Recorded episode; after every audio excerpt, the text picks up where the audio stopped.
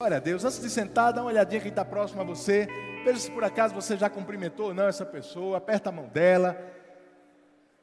Fala o quanto é bom estar perto dela essa noite.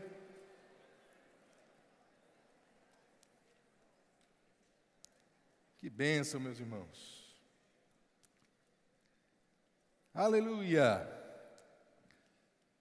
Glória a Deus. Então, queridos, como você viu, nós estamos começando hoje mais um tema, tema da vez, justiça e redenção. Começamos hoje pela manhã, e eu aconselho, se você não esteve aqui pela manhã ou não assistiu de casa, assiste a ministração de hoje pela manhã de Douglas. Foi muito boa. Douglas ministrou introduzindo esse assunto, foi maravilhoso, irmãos. E o que eu tenho no coração para essa noite é continuar falando sobre isso. É uma noite de ensino mesmo, para a gente aprender um pouco do que a palavra fala sobre o assunto, para a gente entender por que precisamos da redenção que Jesus conquistou para nós. Você pode perguntar para quem está do seu lado, por que você precisa de redenção? Glória a Deus. A gente vai falar, irmãos, porque esse é um assunto que, por mais que eh, ele seja básico mesmo para o cristianismo, ele seja básico para nós como crentes, mas ele levanta às vezes muitas dúvidas, muitos questionamentos porque às vezes a gente não entende muito bem o que a palavra fala acerca do problema que foi originado na humanidade e por que Jesus teve que vir fazer o que ele fez por nós.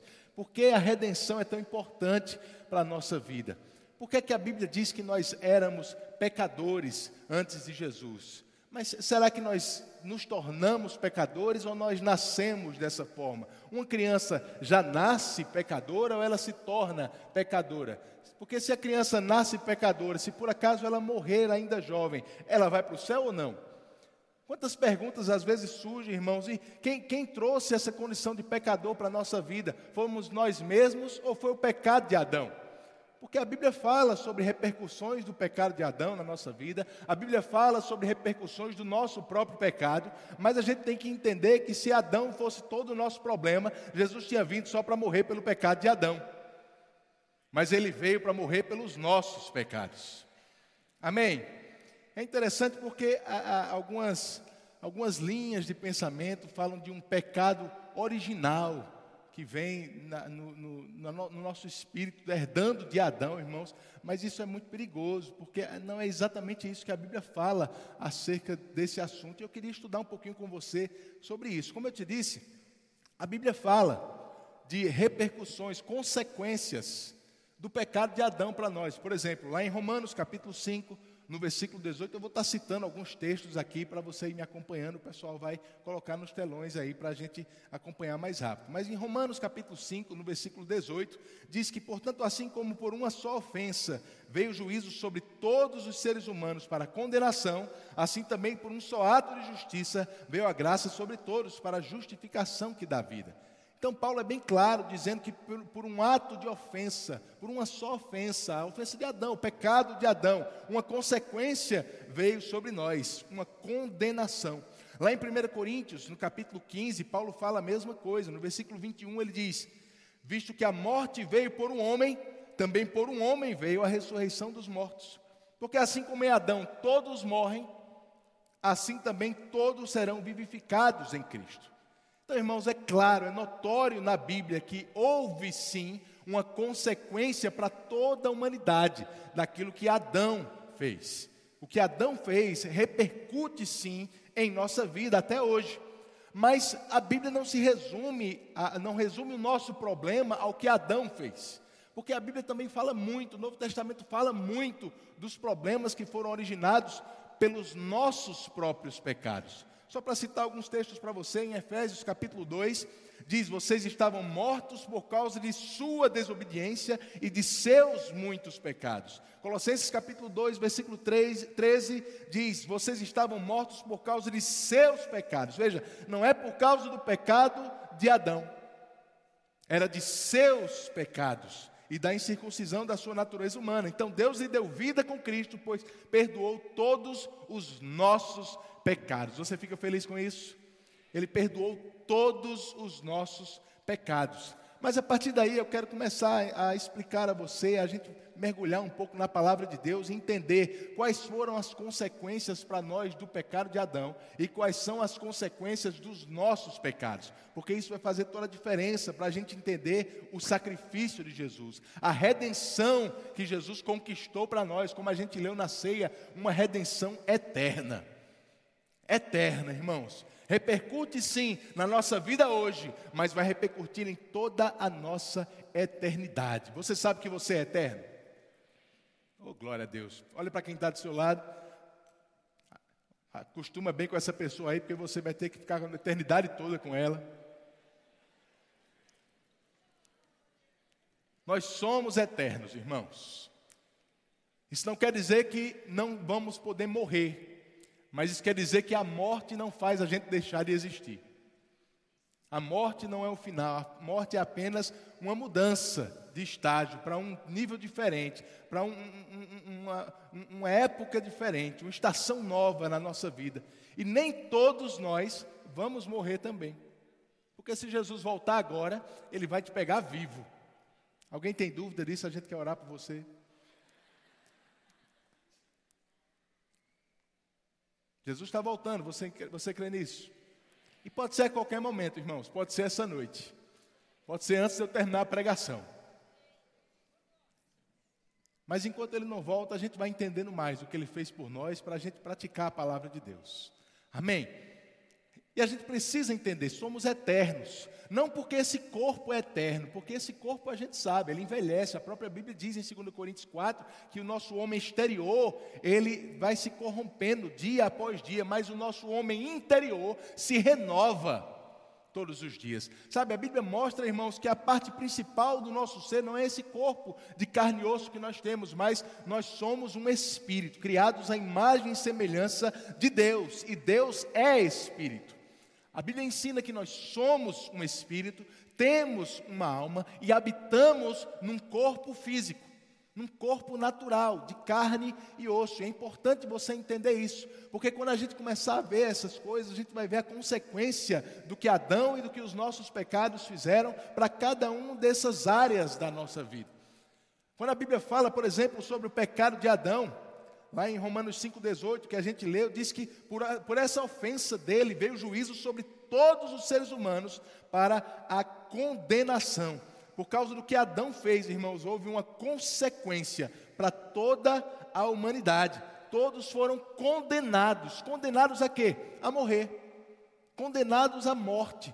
Porque foi exatamente isso que Deus disse para Adão: Adão, não coma da árvore que está no meio do jardim, porque no dia que você comer, você vai morrer. Diga morrer. Foi exatamente isso que aconteceu. Adão comeu, Adão também morreu. Mas 1 Coríntios 15, como a gente leu, diz que por causa de um homem veio a morte sobre todos, mas também por causa de outro homem veio a ressurreição para a vida sobre todos. Amém? Por causa do que Jesus fez, irmãos. E é interessante porque aqui em 1 Coríntios 15, especificamente, Paulo ele está ensinando acerca de um dia em que o nosso corpo físico vai ser ressuscitado. Como você já aprendeu aqui na igreja, a gente teve um, um, tema da vez no fim do ano passado sobre os últimos dias, e a gente falou muito sobre esse tema, em que um dia nós teremos um corpo novo, um corpo incorruptível, imortal, da mesma forma como é o corpo de Jesus. Lá em Filipenses 3 diz que vai ter um dia em que ele vai transformar esse nosso corpo de humilhação para ser igual ao corpo dele de glória. E quando ele aparece aos discípulos depois de ressuscitado, os discípulos achando que era um fantasma que estava no meio deles, ele diz: Não, pode pegar, é carne e osso. Jesus ressuscitou, incorruptível, imortal, a ponto de Paulo dizer em Romanos 6 que a morte já não tem mais domínio sobre ele. Mas ele ressuscitou assim num corpo físico de carne e osso. E um dia esse nosso corpo vai ser transformado num corpo como o de Jesus. Amém. E é sobre isso que Paulo está ensinando em 1 Coríntios capítulo 15. E aí ele diz: olha, se um dia o que Adão fez trouxe morte para todo mundo, o que Jesus fez um, um dia vai trazer ressurreição para todos. Ele está falando especificamente aqui, irmãos, sobre o nosso corpo físico.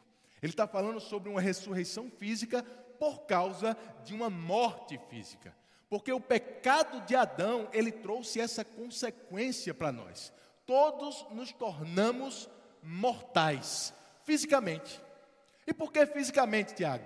Porque é isso que nós trazemos de Adão. Todos nós aqui somos descendentes fisicamente de Adão de alguma forma.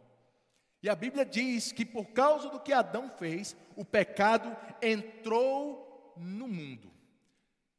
Lá em, primeira, em Romanos capítulo 5, desculpe, no versículo 12, Paulo diz assim: Porque assim como por um só homem entrou o pecado no mundo, e pelo pecado veio a morte, assim também a morte passou a toda a humanidade, porque todos pecaram. Por causa de um homem, o pecado entrou no mundo. Ele está falando de Adão. E por causa do pecado entrou a morte. Aonde, gente? No mundo. Diga no mundo. Essa palavra mundo que Paulo traz aí, é uma palavra bem, bem conhecida na Bíblia toda, a Bíblia fala muito, repete muito essa palavra, ela vem do grego da palavra cosmos, que hoje em dia a gente conhece muito como universo. Né? Mas eu quero te lembrar que naquela época eles não sabiam que existia universo, não.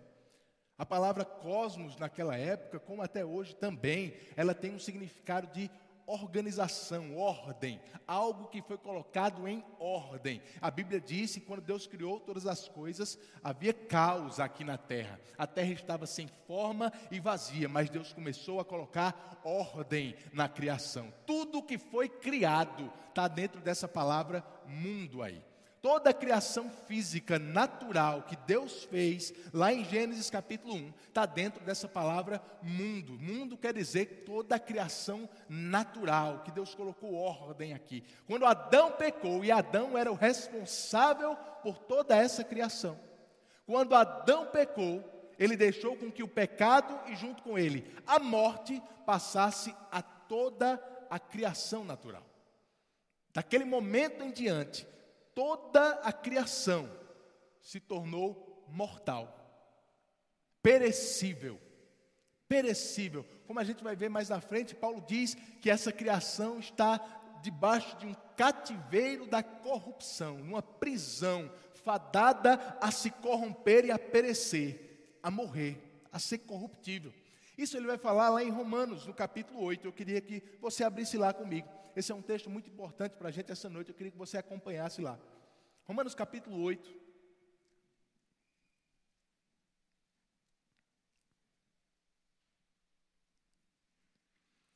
A partir do versículo 18. Se você vê desde o comecinho do capítulo, Paulo vem falando sobre as inclinações do corpo, da carne e as inclinações do espírito se nós inclinarmos os nossos pensamentos, a nossa atenção para o que a carne deseja, isso vai dar em morte. Se nós inclinarmos a nossa atenção e os nossos pensamentos para o que o Espírito deseja, isso vai resultar em vida. Ele fala sobre essa, essa dualidade ou essa luta que está dentro de cada um de nós, como ele diz também em Gálatas capítulo 5, que a nossa carne e o nosso espírito estão lutando contra o outro. E aí, falando sobre isso, no versículo 18, ele diz assim: eu vou ler para você na nova Almeida atualizada. Porque para mim eu tenho por certo que os sofrimentos do tempo presente não podem ser comparados com a glória a ser revelada em nós. Que sofrimentos são esses que Paulo está falando aqui? Ele está falando sobre essa luta entre a nossa carne e o espírito, esse sofrimento de querer fazer a vontade de Deus, mas a nossa carne querer fazer o oposto. Ele diz: olha, por mais que isso seja danoso e ruim para nós, esses sofrimentos não se comparam com a glória que vai ser manifestada no nosso corpo um dia também, nessa nossa carne. Vai ter uma glória a ser manifestada em nós um dia. E ele continua no versículo 19 dizendo: a ardente expectativa da criação aguarda a revelação dos filhos de Deus. Toda a criação, olha só, Paulo está dizendo: tudo que foi criado está aguardando com expectativa um dia em que ele chama da revelação dos filhos de Deus, pois a criação está sujeita à vaidade. Versículo 20. Não por sua própria vontade, mas por causa daquele que a sujeitou. A criação está sujeita à vaidade. Essa palavra vaidade aí, ela significa algo que perdeu a sua verdadeira finalidade, algo inútil, algo corrompido algo que foi condenado ao fracasso. A criação, toda a criação, ela se tornou inútil. Ela perdeu a sua verdadeira finalidade, não por ela mesma, mas por causa de alguém que a sujeitou a isso. Eu não sei se você lembra o que acontece quando Adão pecou, lá em Gênesis capítulo 3, irmãos. Mas a Bíblia diz que Deus ele fez cumprir a sua palavra, o mandamento que ele tinha dado a Adão. Ele disse: se você comer desse fruto, certamente você vai morrer. E é interessante que quando Eva é tentada em Gênesis capítulo 2, o que o diabo, a serpente, estava tentando convencer Eva ali, não era que o que ela ia fazer não era pecado. O que ele estava tentando convencer ela era: Eva, pode comer, porque certamente você não vai morrer. Certamente você não vai morrer.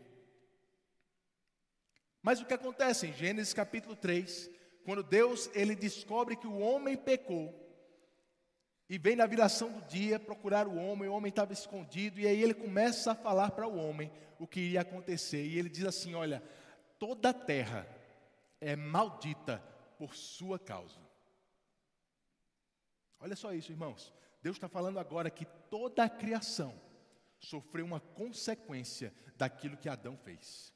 Toda a terra será maldita por sua causa. E ele continua e ele diz: O suor do teu rosto você vai comer, você conhece bem esse texto, até o dia em que você volte ao pó, porque você veio do pó e ao pó voltará. Deus está falando sobre morte. Deus está dizendo, Adão, porque você pecou, essa maldição agora veio sobre sua vida, você vai morrer. Você foi criado dessa terra, vai voltar para ela, mas não só você, toda a terra, toda a criação se torna maldita por causa do que você fez. Mas graças a Deus que Jesus veio para nos salvar, mas não pra, somente para nos salvar. Porque Paulo está dizendo aqui em Romanos capítulo 8, irmãos, que toda a criação aguarda o dia em que ela vai ser liberta do cativeiro da corrupção. Olha o que ele diz: Vamos ler mais uma vez o versículo 20. Pois a criação está sujeita à vaidade, não pela sua própria vontade, mas por causa daquele que a sujeitou. Deus, quando determinou, você é maldita, por causa do que Adão fez. Mas o versículo 21 diz que na esperança que a própria criação será libertada do cativeiro da corrupção, para a liberdade da glória dos filhos de Deus. Aleluia! Toda a criação, a própria criação, ela tem essa expectativa de que ela vai ser liberta desse cativeiro da corrupção, como eu falei há pouco a você. Cativeiro da corrupção, ela está presa num processo de corrupção, de morte, de, de, de degeneração. Está fadada a morrer. Tudo nesse mundo está fadado a envelhecer e perecer e morrer. Amém? Por causa do que Adão fez. Mas graças a Deus, há uma expectativa. Há uma expectativa na criação, irmãos, de que algo vai acontecer com ela. Porque é interessante, irmãos, por mais que a, Bíblia fale que Jesus morreu por nós, pelos nossos pecados, a Bíblia também diz que ele morreu por todo esse mundo, por tudo que foi criado. João capítulo 1, versículo 29 diz: Esse é o Cordeiro de Deus que tira o pecado do mundo. Aquele pecado que entrou no mundo por causa do que Adão fez, Jesus veio para tirar ele do mundo também. João capítulo 4, versículo 42 diz que agora sabemos que ele é de fato o Salvador do mundo. João capítulo 6, versículo 51: Quem comer este pão viverá para sempre. Este pão que eu oferecerei para que o mundo viva é a minha carne. E Colossenses capítulo 1, versículo 20, que é mais claro para mim, Paulo diz: havendo feito a paz pelo seu sangue na cruz, por meio dele, reconciliasse consigo mesmo todas as coisas, quer sobre a terra e quer nos céus. Jesus veio para acabar com o problema que Adão criou. Jesus veio para extinguir do mundo, de toda a criação, o pecado e a morte que foi introduzida pelo que Adão fez. É tanto que um dia, irmãos, um dia, ele vai criar tudo de novo: novos céus e nova terra. novos céus e nova terra. A Bíblia diz que é isso que está para acontecer com esse mundo. Ele vai ser destruído, mas Deus vai criar novamente novos céus e nova terra. Tudo será criado mais uma vez. Mas voltando lá para Romanos capítulo 8, no versículo 22, ele diz assim: Porque sabemos que toda a criação a um só tempo geme e suporta angústias até agora. E não somente ela, mas também nós que temos as primícias do Espírito, igualmente gememos em nosso íntimo, aguardando a adoção de filhos, a redenção do nosso corpo. Diga, redenção do nosso corpo. Paulo está apontando todo esse texto para essa frase aí, a redenção do nosso corpo. Toda a criação, tudo que foi criado e entregue ao pecado e à morte, debaixo desse cativeiro da corrupção, aguarda esse dia em que os filhos de Deus vão se manifestar, em que o nosso corpo vai ser redimido. É interessante, irmãos, porque Paulo usa essa expressão, a criação geme e nós também gememos. Ele usa essa mesma expressão em 2 Coríntios, capítulo 5, no versículo 2. 2 Coríntios 5, 2 diz: Por isso, nesse tabernáculo gememos desejando muito ser revestidos da nossa habitação celestial, se de fato formos encontrados vestidos e não nus, pois nós, os que estamos neste tabernáculo, gememos angustiados, não porque queremos ser despidos, mas revestidos, para que o mortal seja revestido pela vida. Aleluia. Mais uma vez, Paulo está se referindo ao que vai acontecer com nossa carne, com o nosso corpo. Vai ser revestida, vai ser revestido pela vida, vai se tornar imortal, incorruptível. Tudo isso por fora. A gente está falando do que está acontecendo na carne, na criação. Por quê, irmãos? Porque a nossa carne, o nosso corpo, tem total ligação com o que foi criado, com toda a criação física. A gente mesmo viu, é, Deus diz que o homem foi criado do pó dessa terra do pó dessa terra. Nós viemos do pó e ao pó vamos voltar. Esse nosso corpo faz parte da criação física. É parte dela, é por isso que toda a criação aguarda o dia em que esse corpo também vai ser mudado. Atos 17, no versículo 26, diz que um só, de um só homem ele fez todas as nações. Nós temos essa descendência natural de Adão. E o que foi colocado na criação física foi passou para o nosso corpo físico. É por isso que nós já nascemos fisicamente mortais. Você não precisa fazer nada para que o seu corpo comece a envelhecer, para que o seu corpo seja mortal. Isso faz parte da consequência do pecado de Adão para nós. Nosso corpo é mortal. Agora eu quero te lembrar uma coisa: a Bíblia diz que o nosso corpo veio do pó da terra, mas Eclesiastes 12 diz que o espírito, o nosso espírito, não faz parte dessa criação física. O nosso espírito, ele vem de Deus. E porque ele vem de Deus, irmãos, ele não sofre as consequências do que Adão fez. Porque o que Adão fez atinge a criação física. Mas o nosso espírito não faz parte dessa criação física. Ele vem de Deus. E 1 Coríntios 15, no versículo 47, diz que o primeiro homem formado do pó da terra é terreno. O segundo homem é do céu. Como foi o homem terreno, assim são os demais que são feitos do pó da terra. E como é o homem celestial, assim também são os demais celestiais. E assim como trouxemos a imagem do homem terreno, traremos também a imagem do homem celestial. Da mesma forma como Adão ele teve um corpo corruptível, mortal, nós trazemos hoje no nosso corpo essa corruptibilidade, essa mortalidade, irmãos. Mas é interessante, como eu te disse, isso não alcança automaticamente o nosso espírito. Eu queria que você desse um glória a Deus por isso. Porque aqueles textos que eu li para você, Efésios capítulo 2, versículo 1, lá no comecinho, diz que por causa da nossa desobediência, nós estávamos mortos.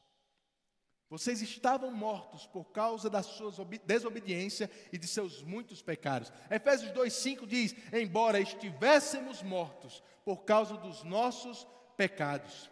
Colossenses 2,13 diz: Vocês estavam mortos por causa dos seus pecados. 1 João 2,2 diz: Ele é a propiciação pelos nossos pecados. Sabe, irmãos, existe uma consequência do nosso pecado. E essa consequência também ela gera morte, mas não mais morte física, uma morte espiritual. Veja que Paulo estava falando para crentes aí dizendo, olha, vocês estavam mortos. Mas ele estava falando para a gente que estava viva. Então é claro que ele não está falando sobre morte física nesses versículos. Ele está falando de uma morte espiritual. Vocês estavam mortos espiritualmente, mas a culpa dessa morte espiritual não era o pecado de Adão. A culpa dessa morte espiritual eram os nossos próprios pecados. Os nossos próprios pecados. A Bíblia ensina muito sobre isso, queridos. A Bíblia fala que existe uma lei do pecado e da morte. Assim como Adão estava debaixo dessa lei, se você desobedecer, você vai morrer. Nós estávamos um dia debaixo, debaixo dessa lei. Aquele que pecar morrerá. Mas em Cristo Jesus, a lei do Espírito de vida nos libertou da lei do pecado e da morte. A Bíblia diz que aquele que pecar, esse vai morrer. Por quê? porque o salário do pecado, está lá em Romanos capítulo 6, versículo 23. O salário do pecado é a morte. salário é algo que alguém ganha porque, por algo que fez, e não por algo que alguém fez por ele. Não é pelo que Adão fez que nós nos tornamos pecadores. É um salário pelo nosso próprio pecado. É por isso que Jesus teve que vir, irmãos, porque nós um dia pecamos. E o salário do pecado é a morte. Jesus tinha falado em João capítulo 8, versículo 34: aquele a quem você se oferece, aquele a quem você escolhe obedecer, para esse você se torna escravo. Escravo do pecado. Ele diz: todo que comete pecado é escravo do pecado. Não é o que é descendente de Adão, porque Adão pecou, não, é quem comete. Quem comete pecado se torna escravo do pecado. Mas graças a Deus, que em Romanos 6, no versículo 6 diz: a nossa velha natureza foi crucificada com ele. Para que o corpo do pecado seja destruído e não sejamos mais escravos do pecado, pois quem morreu está justificado. Diga, eu estou justificado. Aleluia eu estou justificado. A Bíblia diz que um morreu por todos, lá em 2 Coríntios capítulo 5, versículo 14. Um morreu por todos, logo todos morreram. Ei, irmãos, Jesus morreu por nós. E agora, como ele diz em Romanos 6, nós podemos nos considerar mortos para o pecado. E aquele que morreu para o pecado não precisa mais ser escravo do pecado.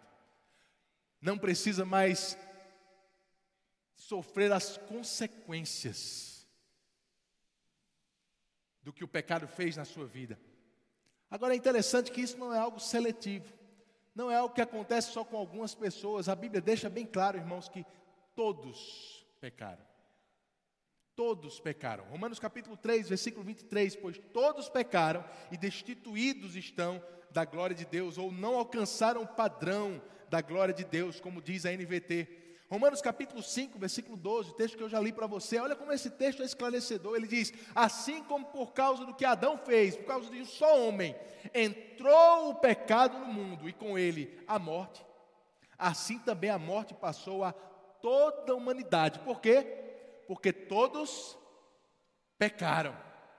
Todos pecaram. Paulo está dizendo: olha, do mesmo jeito que como Adão pecou, o pecado entrou no mundo e a morte veio com ele. Da mesma forma, foi a morte na, entrando na nossa vida. A morte entrou no nosso espírito porque nós pecamos. Não é porque Adão pecou, mas porque nós pecamos. Um dia, eu e você nos submetemos ao pecado na nossa vida. E esse pecado ocasionou uma morte espiritual em nós. Fez com que o nosso espírito fosse separado de Deus. Paulo ele diz isso em Romanos capítulo 7. Romanos 7, no versículo 8, ele diz: O pecado, aproveitando ocasião dada pelo mandamento, despertou em mim todo tipo de cobiça. Porque sem lei o pecado está morto. Houve um tempo em que sem lei eu vivia. Mas quando veio o mandamento, o pecado reviveu e eu morri. Paulo deixa claro, ele vivia. Houve um tempo em que ele vivia, ele está falando espiritualmente, irmãos, porque um homem morto não podia estar escrevendo uma carta. Ele está falando morte espiritual. Ele diz: Eu vivia espiritualmente, mas um, um, dia o pecado achou ocasião em mim, despertou cobiça na minha vida e eu pequei. E quando eu pequei, eu morri, porque estávamos debaixo da lei do pecado e da morte. Tiago fala exatamente a mesma coisa. Tiago, capítulo 1, versículo 14, diz: Ao contrário, cada um é tentado pela sua própria cobiça quando esta o atrai e o seduz. Então a cobiça, depois de haver concebido, dá luz o pecado. E o pecado, uma vez consumado, gera a morte. Cada um é tentado pela sua própria cobiça. Tiago mostra, irmãos, uma responsabilidade individual da nossa morte espiritual. Não foi uma morte coletiva por causa do que Adão fez. Todos nascemos espiritualmente vivos em condições de ter comunhão com Deus.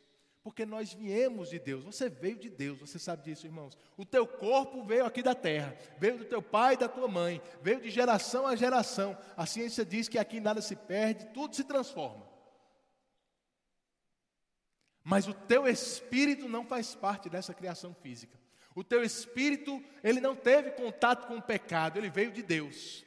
Mas um dia, um dia a cobiça que está na tua carne foi despertada e você cedeu a ela e pecou. E essa vida de, pecado te afastou de Deus. Essa vida de pecado te fez um pecador. Essa vida de pecado quebrou a comunhão que nós tínhamos com o Pai. Colocou um destino eterno para nós, longe de Deus, num lugar que a Bíblia chama de segunda morte. Mas Jesus veio para quebrar essa maldição, não só no nosso espírito, mas também no nosso corpo. Jesus veio para acabar de vez, irmãos, o nosso problema com o pecado. Tanto com os nossos pecados, como com o pecado que Adão fez. E a Bíblia fala sobre essa redenção. Redenção. Essa palavra redenção significa pagar o preço para resgatar algo para trazer algo de volta. Lá em Colossenses capítulo 1, versículo 14 diz: "Em quem temos a redenção, a remissão dos nossos pecados". Veja, Paulo está falando no presente. Essa redenção nós já temos. Diga, eu já tenho. Eu tenho, nós temos essa redenção, a remissão dos nossos pecados. Paulo diz também em Efésios 1:7, nele temos a redenção pelo seu sangue, a remissão dos pecados, segundo a riqueza da sua graça. Romanos capítulo 3, versículo 24: sendo justificados gratuitamente por sua graça, mediante a redenção que há em Cristo Jesus. Tudo isso está apontando para algo que já é nosso, diga, já é meu. Celebramos essa noite, irmãos, o que Jesus fez na cruz do Calvário. E eu vou te dizer, essa salvação já fez um impacto na nossa vida. Fomos redimidos espiritualmente. Não importa como era a nossa vida de pecado antes, a Bíblia diz que Ele fez de nós uma nova criação. Nova criação. Aquele que está em Cristo Jesus é uma nova criação. Deus não te reformou, Deus não te consertou, Deus não emendou o que estava quebrado, Deus te criou de novo, por dentro. Uma nova criação. Espiritualmente você foi recriado, você nasceu de novo. Quem aqui nasceu de novo, dá um glória a Deus aí. Nós já temos essa redenção. O problema dos nossos pecados já foi resolvido. A Bíblia diz que Ele não leva em conta mais os nossos pecados, Ele não leva em conta mais o nosso passado. Ele olha para você e Ele vê você como alguém que foi regenerado, que acabou de nascer. Quem nasceu agora não tem passado, irmãos. Ele lança os teus pecados no mar do esquecimento. Ele não leva em conta o que você fez antes. Esse é o sacrifício que Jesus fez por mim e por você. Nós temos a redenção, nós temos a redenção. Ainda em Romanos capítulo 3, na continuação desse texto, no versículo 25, ele diz: Deus apresentou Jesus como sacrifício pelo pecado, com o sangue que ele derramou, mostrando assim a sua justiça em favor dos que creem. No passado ele se conteve e não castigou os pecados antes cometidos, pois planejava revelar a sua justiça no tempo presente. Com isso, Deus se mostrou justo, condenando o pecado, e justificador, declarando justo o pecador que crê em Jesus. Quem é que crê em Jesus? Então diga, eu não sou mais pecador. Diga, eu sou justo. Diga, eu sou a justiça de Deus. Aleluia. Isso acontece, irmãos, no momento em que você confessa Jesus como Senhor da sua vida.